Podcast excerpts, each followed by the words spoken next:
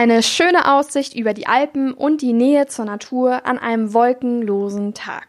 Während für viele Wanderfans der Gipfel das Highlight ist, geht das große Abenteuer für den Münchner Extremsportler Niklas Winter auf dem Gipfel erst so richtig los. Er springt nämlich mit einem speziellen Fluganzug Felswände hinunter. Wingsuit nennt sich diese spezielle Fallschirmsportart. Wie er nach und nach zum Extremsport gekommen ist und was er über Angst und Risiko denkt, darüber habe ich mit Niklas Winter gesprochen. Mein Name ist Sophia Lindenbrink. Willkommen in der Sportgondel. Ich kann nur dazu sagen, wenn Sie flotte Sprüche hören wollen, dann müssen Sie nach München gehen.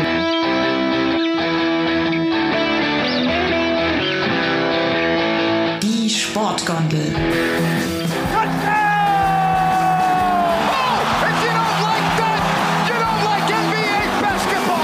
Lift für Sportfreunde. Fort der da oben, wie die gesenkte Sau, muss ich so sagen. Heute bei uns zu Gast in der Sportgondel Niklas Winter. Du bist Kletterer, Slackliner, Basejumper und Wingsuit-Pilot. Vielleicht können wir erstmal drüber sprechen, wie kommt man dahin? Mit was hast du angefangen? Was ist so dein sportlicher Background? Ähm, also, hi erstmal.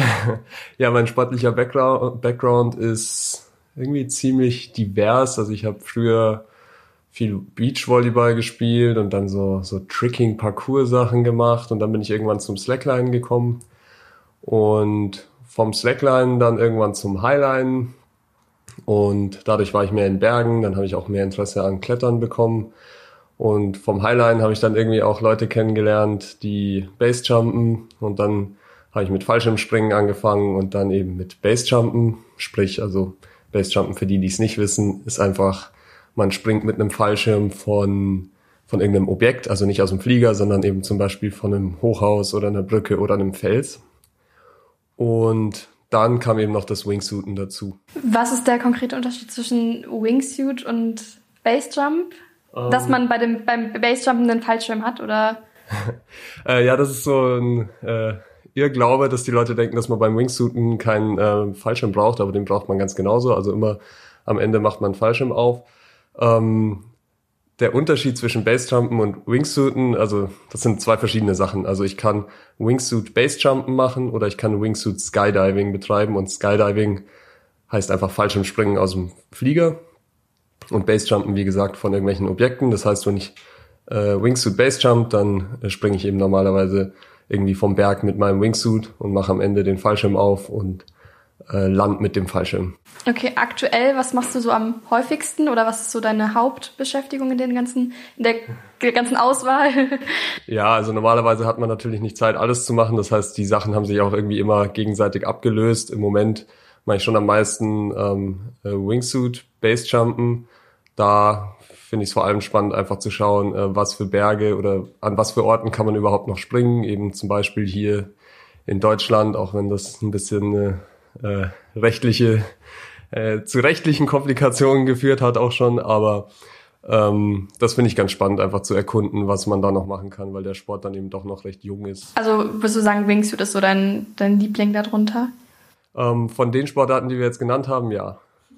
Kannst du das nochmal genauer erklären? Da trägt man ja einen besonderen Anzug und wo genau springt man runter und wie genau läuft der Sprung und der Flug dann ab? Ähm, genau, also man hat erstmal so einen Anzug, der mit einem Flügel zwischen den Beinen und also die beiden Beine sind mit einem Flügel verbunden und jeweils das Bein mit dem Arm. Das bedeutet auch, dass äh, wenn ich die Reißverschlüsse zugemacht habe, kann ich meine Arme ähm, nicht höher bewegen als eben ungefähr bis zur Hüfte oder so. Wenn ich sie noch höher bewegen, ziehen will, meine Arme, dann muss ich eben meinen Fuß mit hochheben, weil das ja verbunden ist. Das heißt, man ist da schon so ein bisschen äh, eingesperrt in dem Ding. Ähm, aber das ist, das, während dem Flug ist das kein Problem, aber wenn man den Fallschirm aufmacht, dann muss man eben erstmal alles aufmachen und schauen, dass man wieder normal den Fallschirm kontrollieren kann. Ähm, sonst letztendlich, du stehst an der Klippe oben, springst eben natürlich Kopf voraus ab und probierst dann möglichst schnell ins Gleiten zu kommen, weil wenn du anfängst zu fallen, dann kommt eben irgendwann der, der Luftwiderstand und damit kannst du dann eben anfangen zu fliegen und du bist letztendlich eben wie ein kleines Flugzeug. Von was für Höhen sprechen wir da? Ähm, zum Starten brauche ich, also da reicht an sich sowas wie 200 Meter senkrechte Wand. Dann kann ich losfliegen mit dem Wingsuit und dann habe ich, sagen wir mal, wenn es gut läuft, einen äh, Gleitwinkel von 3 zu 1. Also dann fliege ich drei Meter nach vorne und einen Meter nach unten. Das heißt, das heißt, es besteht erstmal darin, dass man wirklich kopfüber eine Wand runterfliegt. Ja, Was, also, mhm. Was würdest du sagen, braucht man als gerade Wingsuit-Pilot, wie man es ja nennt, wenn ich richtig informiert bin, was braucht man da für Charaktereigenschaften? Also ich nehme an, dass du schwindelfrei bist, darüber braucht man nicht sprechen, aber ähm, was gehört da dazu?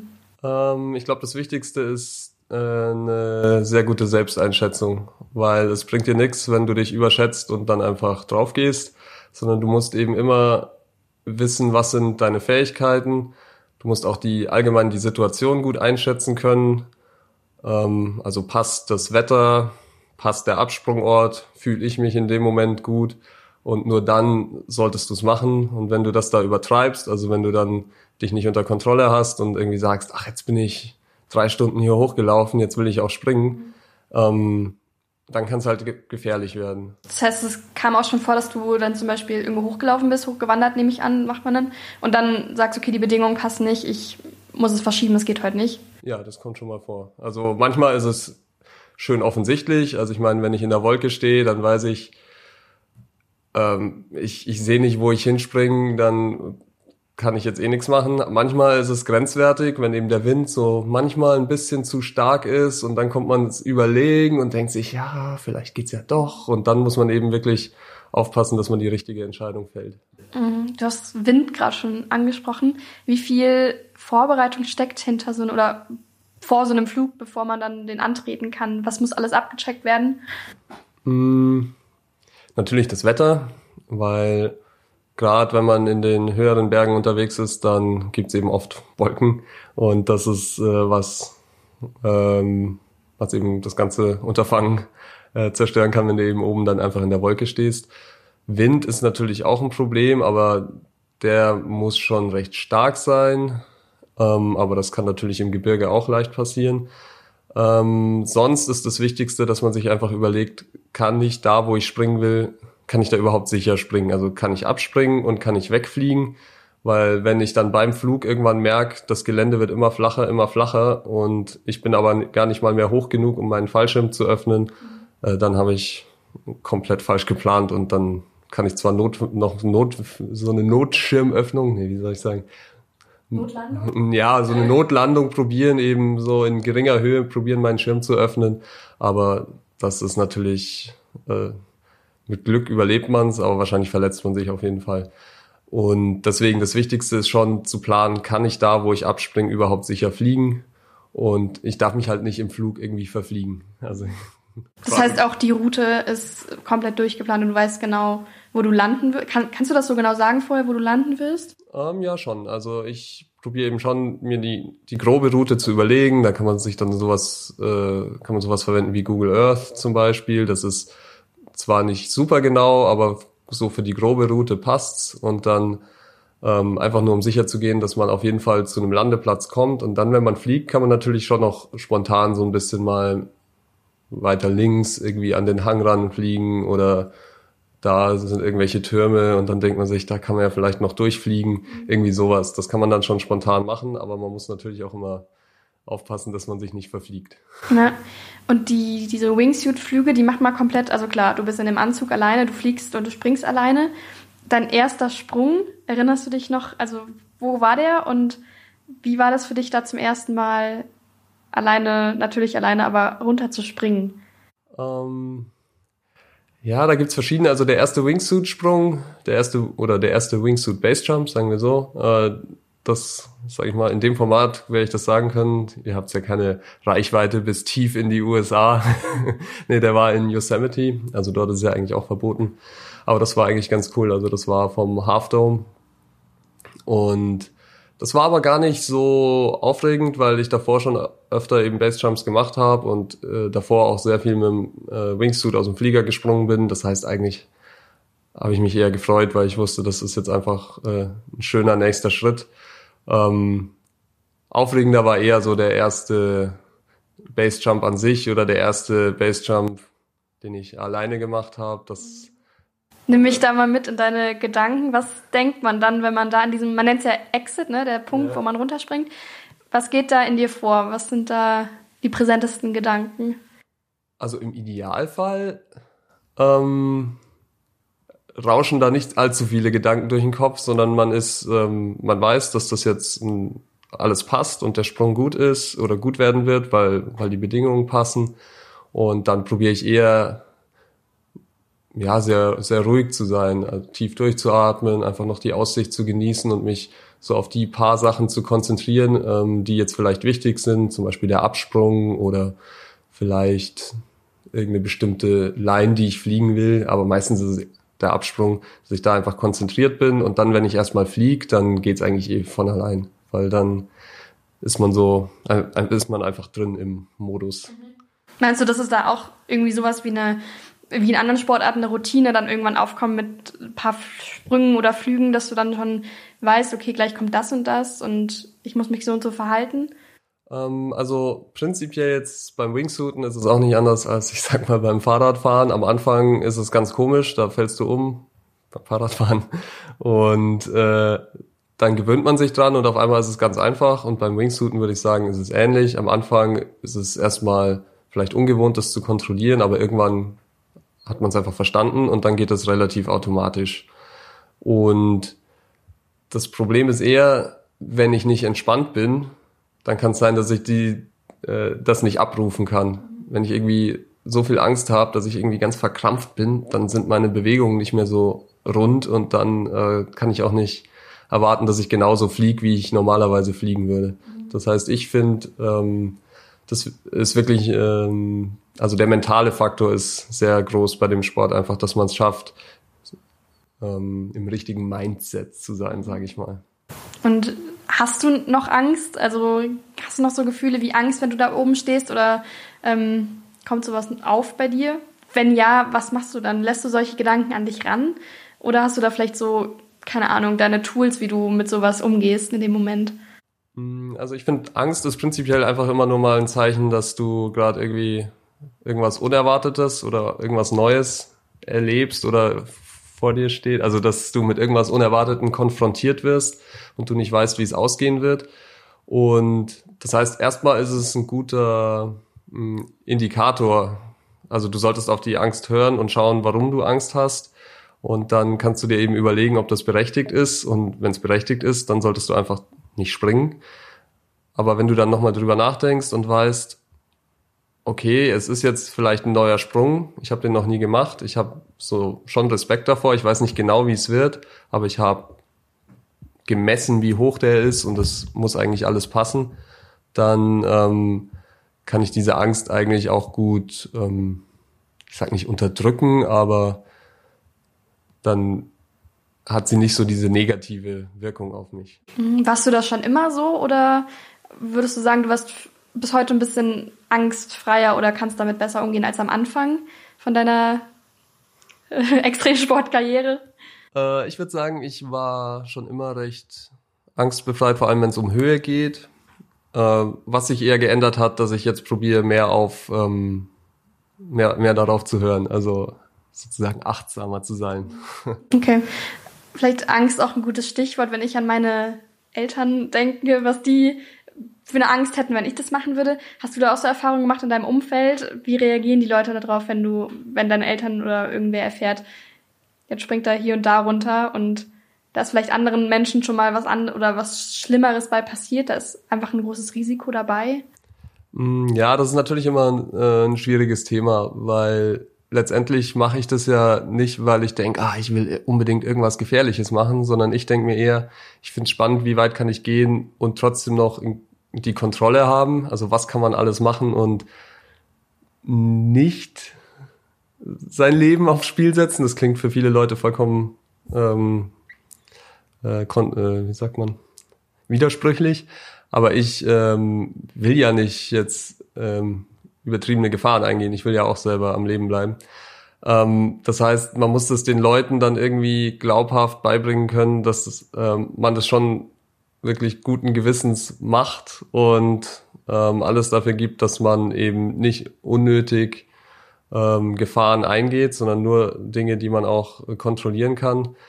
Aber klar, letztendlich gibt es schon ähm, viele Leute in meinem Umfeld, die da so ein bisschen äh, skeptisch sind, was auch ein bisschen schade ist, weil einerseits ist es so ein bisschen meine Leidenschaft, was mich, da bin ich halt motiviert, das finde ich spannend und gleichzeitig, wenn dann die Freunde in dein, deinem Umfeld eher so da dagegen wirken, das ist schon auch so ein Zwiespalt, in dem ich manchmal bin. Mhm. Hattest du da schon mal irgendwelche Entscheidungen, die du da sportlich getroffen hast, die du im Nachhinein vielleicht bereust, weil die besonders gefährlich waren oder nicht gut genug durchdacht, wie das, was du eben also gesagt hast, was da wichtig ist, was man durchdenkt?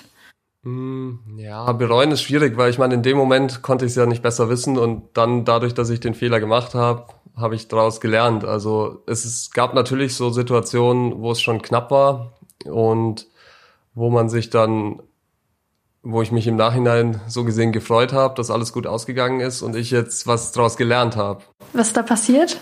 Ähm, zum Beispiel bin ich einmal, ähm, da habe ich mich wahrscheinlich so insgeheim von einem Video, das ich mal gesehen habe, ein bisschen beeinflussen lassen und ich dachte mir, ah, da kann man doch irgendwo so hier links noch vorbeifliegen und äh, habe das dann spontan im Flug entschieden, dass ich da jetzt noch links über den Felsen drüber fliege. Das war auch alles okay, aber was ich nicht gemerkt habe, dass ich dann danach am Ende irgendwie ziemlich niedrig erst rauskomme und die ganze Zeit noch ziemlich nah am Felsen bleib. Und dann habe ich meinen Schirm eben erst viel niedriger öffnen können als geplant. Und das war halt einfach so, es war einfach nicht durchdacht, die Aktion. Also ich habe ähm, also es hätte auch anders ausgehen können. Also wenn ich in dem Moment einfach eine verdrehte Schirmöffnung gehabt hätte, dann wäre ich gleich in der Wand gewesen. Mhm. Und das ist normalerweise, ja, geht das nicht so gut aus. Würdest du sagen, dass das vielleicht auch ein Problem ist, so in dem Extremsportbereich, dass da halt ganz viel auch, dass man seine Aktion filmt und teilt und dadurch auch ähm, andere in erster Linie ermutigt, aber dann auch sich über, selbst überschätzen lässt? Hm.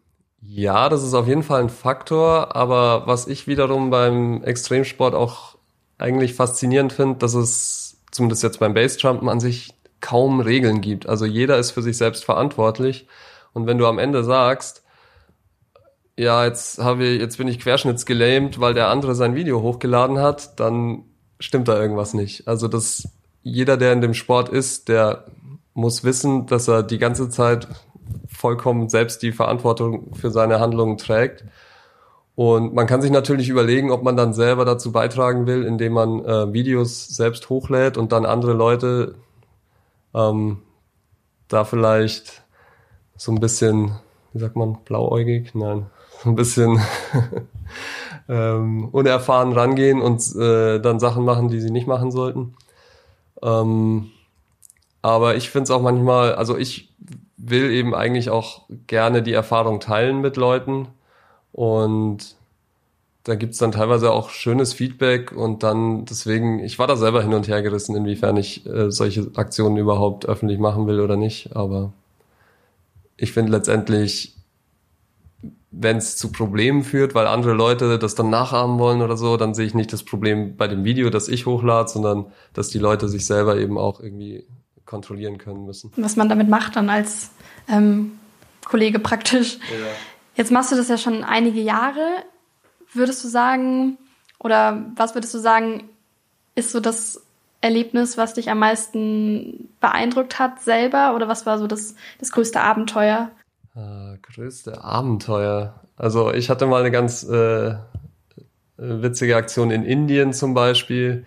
Da ähm, habe ich dann über einen Slackliner von dort, der hat es organisiert, dass wir zu so einer hohen Klippe fahren und da äh, sollte ich dann eben, oder was heißt sollte, da wollte ich auch mit dem Wingsuit runterspringen und dann sind wir hochgewandert, dann haben die oben dort, waren dann noch so Einheimische, die in so einer Hütte für uns irgendwie so Fladenbrot gekocht haben und äh, andere Sachen. Und da bin ich dann letztendlich eben runtergeflogen und dann war unten wieder ein anderer Einheimischer, der mir irgendwie den Weg dann durch den, äh, durch den Dschungel da wieder nach oben gezeigt hat. Und das sind schon irgendwie coole Erfahrungen, wenn man ähm, eben so neue Gegenden ähm, entdeckt durch den Sport. Also das hat mir schon öfter irgendwie ähm, Orte gezeigt, wo ich sonst nie hingekommen wäre, wenn ich äh, eben nicht zum Beispiel Basejumpen würde. Ist das auch ein Grund, dass, was dich so an diesem Extrem, sage ich jetzt mal, hält? Also, dass du da vielen Menschen begegnest oder was ähm, sind da so die schönsten Seiten dran? Mm, also für mich ist das Schönste eigentlich die, äh, die Naturerfahrung, also welche Orte ich dadurch kennenlerne. Auch jetzt hier in der, sag mal, Münchner Gegend, also südlich von München, auf wie vielen Bergen ich inzwischen dort schon war, wo ich sonst nie hingekommen wäre und was ich da schon gesehen habe. Ähm, das ist äh, echt schön. Klar, man könnte auch einfach so hochwandern, aber dann würde man sich wahrscheinlich nicht genau diesen Berg aussuchen. Und das und irgendwo muss man ja anfangen und das finde ich, äh, irgendwie motiviert mich das. Und das finde ich schön. Und du hast auch, ich habe gesehen, du hast einen TED-Talk gehalten in Kufstein. Hat das einen besonderen Grund? Also willst du da im, in Sachen Extremsport was weitergeben oder Dinge klar oder richtig stellen, die vielleicht ähm, in der Gesellschaft falsch interpretiert werden? Ähm, ja, das war äh, schon auch so ein bisschen Hintergedanke, als ich damals eine Homepage gemacht habe, weil also ich bin jetzt eigentlich nicht so ein Typ, der super Bock hat, äh, das Ganze zu vermarkten. Aber gleichzeitig war ich auch ein bisschen unzufrieden damit, was für ein Image der Sport in der Öffentlichkeit hat. Und dann habe ich mir gedacht, ja, okay, dann kann ich ja mal schauen, ob ich selber ein bisschen äh, so meine Sicht der Dinge veröffentliche. Ähm, der TED Talk war natürlich auch so ein bisschen ein Versuch in die Richtung, ähm, einfach meine Weltsicht, meine Philosophie ähm, den Leut mit den Leuten zu teilen. Weil ich bin eben nicht der Meinung, dass es bei Extremsport immer um den Adrenalinkick gehen muss, so immer noch krasser und yeah, weiß ich nicht, Sex, Drugs, Rock'n'Roll. Ähm, also solche Lied Leute gibt's auf jeden Fall, aber das sind eben nicht die einzigen, sondern es gibt auch Leute, die einfach diese, ähm, sag ich mal, Erfahrung von Natur, aber auch von diesem, weiß nicht, eine andere Erfahrung von, von Sport auch erleben, dadurch, dass man klar natürlich in Kombination mit Adrenalin ähm, eben zum Beispiel durch die Luft fliegt. Das ist natürlich ein äh, faszinierendes Gefühl und ganz schwer zu beschreiben. Und das ist eben so ein Flow-Zustand, den ich eben jetzt nicht mit äh, irgendeinem verrückten Adrenalinkick äh, wie so einem Drogenrausch vergleichen würde, sondern eher mit so einer ähm, fast schon Seelenruhe. Tatsächlich. Ja. Das ist voll spannend, weil du fliegst, du hast ja auch gerade gesagt, du fliegst ja wirklich da durch die Luft, ähm, komplett selbstständig, bevor du dann den, den Schirm öffnest. Obwohl man ja da, ich, ich bin nicht in diesem Bereich sehr wissend, aber ähm, wahrscheinlich irgendeine falsche Bewegung oder irgendeine zu späte Bewegung kann ja schon schwere Folgen haben, so wann man den Schirm zum Beispiel öffnet oder wo man genau entlang fliegt. Hast du da deswegen Seelenruhe finde ich voll spannend. Denkst du da nicht irgendwie in dem Moment danach, äh, das und das muss ich jetzt gleich tun? Also bist du da wirklich so gelassen dabei? Äh, ja, so im Idealfall schon. Ich meine, letztendlich willst du ja nicht äh, fliegen und die ganze Zeit dabei Angst haben, dann könntest du es nicht genießen, sondern letztendlich, was du machst, du fliegst, aber du fliegst einfach nur. Also du bist einfach voll in diesem Moment, wo du einfach nur steuerst und du überlegst dir vielleicht, wo fliege ich hin, aber das ist auch schon alles. Also du denkst dir in dem Moment nicht, ah, ich muss noch irgendwie die und die Rechnung überweisen oder irgendwas, sondern du bist äh, in dem Moment und du genießt es natürlich auch. Und wenn du jetzt Angst hast, dass du bei einer kleinen Bewegung irgendwie in der Felswand landen würdest, dann musst du halt einfach fünf Meter weiter weg von der Felswand fliegen oder nochmal mehr üben, dass du eben wirklich weißt, dass du die Kontrolle hast. Okay, ja, hast du eben auch schon gesagt, deswegen dieses Thema so Sicherheit und durchdachtes Springen, sage ich mal. Würdest du deswegen sagen, dass Extremsport sicher sein kann? Mm, also die These habe ich auf jeden Fall schon mal aufgestellt. Ähm, äh, Hoffentlich nicht verworfen, oder? Nee, ich denke schon, dass man es relativ sicher betreiben kann. Es, es ist immer sehr relativ. Also genauso wie du ein sicherer Autofahrer sein kannst oder ein äh, oder gefährlicher, sage ich mal. Ähm, das ist definitiv eine Frage der Herangehensweise. Das einzige Problem, was ich darin sehe, ist, dass natürlich die Leute, die im äh, Extremsport landen, jetzt nicht unbedingt da, äh, dort landen, weil sie sagen, sie sind Sicherheitsfanatiker. Das heißt, man wird da schon immer auch so einen gewissen Trieb in sich haben, der so ein bisschen ähm, in dieses neue, gefährliche, ungewisse äh, rein will. Und deswegen, ob man da dann wirklich die 100, also dann wird man nicht 100% Kontrolle immer haben können, weil ich glaube, darum geht's auch nicht. Aber es ist, es ist kompliziert. Mhm, aber würdest du sagen, dass du dich dabei sicher fühlst? Das schon, ja. Hast du noch von den Sportarten, die du jetzt schon ausübst, noch irgendwelche Träume, was du da noch machen willst? Ge geht's da noch höher und noch extremer? Mm, jein, also ich würde gern mal in, in Pakistan, würde ich gern mal Wingsuiten, weil da gibt's echt coole Berge, da gibt's auch sehr hohe Sprünge.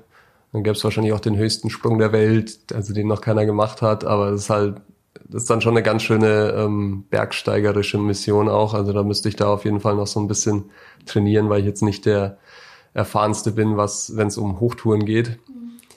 Ähm, sonst, ich hätte auch noch Lust auf äh, lustige urbane Highline-Aktionen, auch gerne mit Fallschirm und sowas. Aber das sind alles so Hirngespinste, das wäre lustig, aber was sich letztendlich dann umsetzt, das weiß ich nicht. Das Highline können wir auch gerne noch mal kurz drüber sprechen. Das ist quasi wie eine, korrigiere mich sonst, wie eine Slackline in einer bestimmten Höhe, also in deinem Fall dann relativ hoch.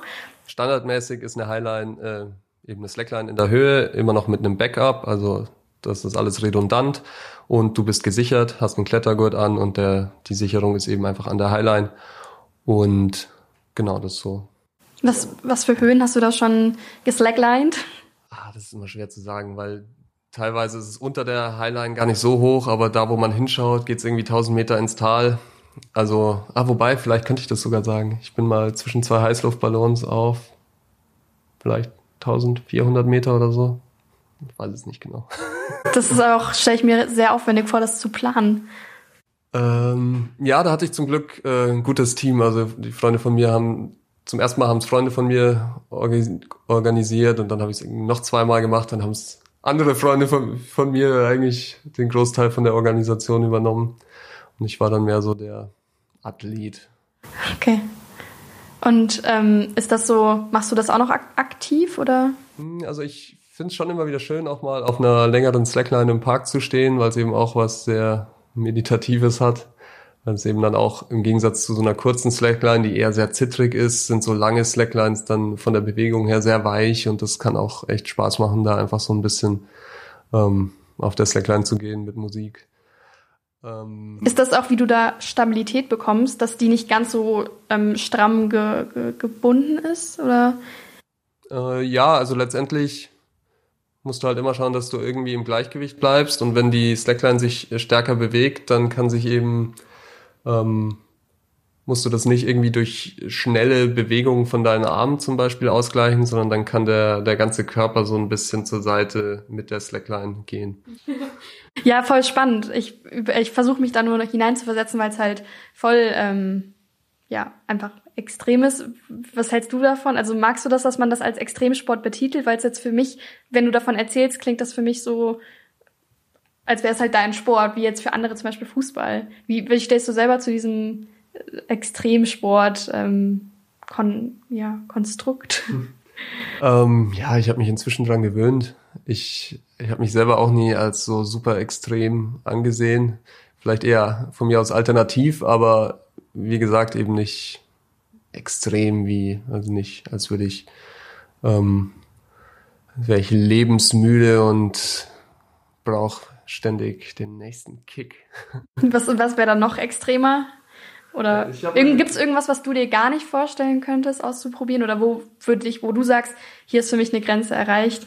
Ähm, also ich, so, so gerne ich auch mehr surfen würde, ich habe zum Beispiel echt Respekt vorm Wasser. Also wenn das einen runterdrückt, das, das finde ich nicht so geil. Also so, wenn wir jetzt in Richtung, weiß nicht, extrem Big Wave surfen oder so, könnte ich mir gar nicht vorstellen. Aber andere Sachen schon, also Downhill Skaten klingt super oder oder Speedwing, weiß nicht, ob du das kennst, so kleine. Gleitschirme sind das. Das habe ich mal gehört, das ist auch sehr, das ist tatsächlich auch sehr extrem. Fallschirmspringen ins Schnell oder? Nee, eher Gleitschirmfliegen. Also Gleitschirmfliegen ist ja, wenn man mit äh, so einem großen Schirm probiert, möglichst weit zu gleiten und dann eben auch in der Thermik mal bergauf fliegen kann oder Höhe gewinnen kann.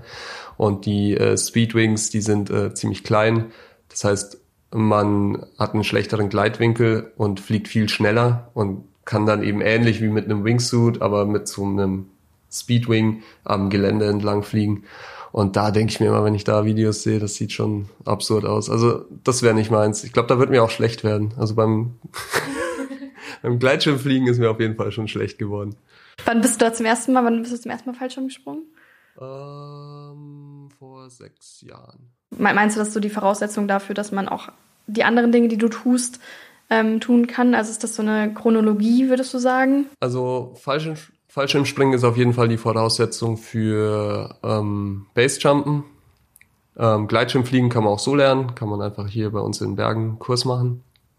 Ähm, und vor allem für sowas wie äh, Wingsuiten muss man viel aus dem Flugzeug üben. Das, alles andere macht keinen Sinn. Mhm. Also das am Berg zu üben, das ist einfach nur unnötiges Risiko, weil du den Wingsuit noch nicht unter Kontrolle hast und du hast viel weniger Zeit und überhaupt. Also da muss man schon ähm, ja am besten mehrere hundert Sprünge aus dem Flieger machen, dass man eben wirklich gute Kontrolle über so einen großen Wingsuit dann auch hat. Du musst es davor üben, du musst das Gefühl haben, dass du es unter Kontrolle hast und nicht nur das Gefühl haben, du musst es unter Kontrolle haben und nur dann kannst du auch, wenn du an der Klippe stehst und runterspringen sollst, ähm, äh, nicht, weiß nicht, von Angst erfüllt sein. Weil nur wenn du weißt, dass du es ja eh alles perfekt unter Kontrolle hast, dann kannst du dich auch entspannen, wenn du da oben stehst. Wenn du oben stehst und dir denkst, ja gut, also jetzt sollte vielleicht nicht das und das passieren, weil dann habe ich immer ein bisschen die keine Kontrolle mehr darüber, dann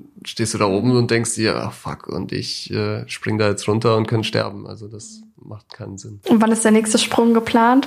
Puh, ich glaube, dieses Wochenende schneit's ganz schön in den Bergen. Mal schauen, was da jetzt noch geht. Mm. So spontan bist du da? Also sind das dann auch Sprünge, die du schon mal gemacht hast, dass du weißt, wie die, wo die, wo die lang gehen? Äh, nee, also ich mache in letzter Zeit meistens suche ich mir immer einen neuen Sprung. Also ich mache die meistens so einmal. Manchmal, wenn sie irgendwie schön sind oder ich dann andere Leute da noch springen wollen, dann gehe ich natürlich auch noch mal hin. Aber sonst, solange ich noch irgendwie neue Sprünge zu entdecken habe, gehe ich meistens da einfach einmal hin. Und ja, da gibt, ich habe da schon so eine Liste mit genügend Kandidaten. Und ja, wenn es das Wetter hergibt, dann kann es schon sein, dass die nächste Woche irgendwann oder so vielleicht nochmal dass ich nochmal irgendwie in die Berge schaue. Das heißt, es ist jetzt auch nicht so eine Aktion, die du machst ähm, alle paar Monate mal, sondern das ist echt so eine ähm, was regelmäßiges. Ja, wobei die Saison auch ähm, durchaus begrenzt ist, weil der Schnee halt in den Bergen bis, weiß nicht, vielleicht Mai, Juni teilweise oben eben in höheren Lagen noch liegt und das ist immer unangenehm, wenn man irgendwie an starken äh, Klippen oder steilen Klippen mit Geröll und Schnee drüber. Also eher was für den Sommer. Ja, was machst du dann im Winter? Das ist eine gute Frage. Nee, ich habe in letzter Zeit viel, ähm, ich weiß nicht, das werden die meisten nicht kennen, Poi gespielt. Kennt man vielleicht aus so ähm, Mädchen-Sportunterricht. äh, das sind so ähm, Schnüre, wo am Ende ein Gewicht dranhängt. Also hast du in jeder Hand so eine Schnur mit einem Gewicht dran mhm. und das kannst du so um dich rumdrehen. Ah ja. ist auch sehr flowig. Okay. ja, super spannend. Vielen Dank für diese Einblicke. Ja. Und ich wünsche noch alles Gute, sicheres Fliegen. Danke. Und danke für deine Zeit. Ja, bitte gerne. Die Sportgondel. Hinblick, egal, immer ein Hinblick auf was? Was soll das? Was wollen wir hinblicken? Auch ein Hinblick auf dieses Interview.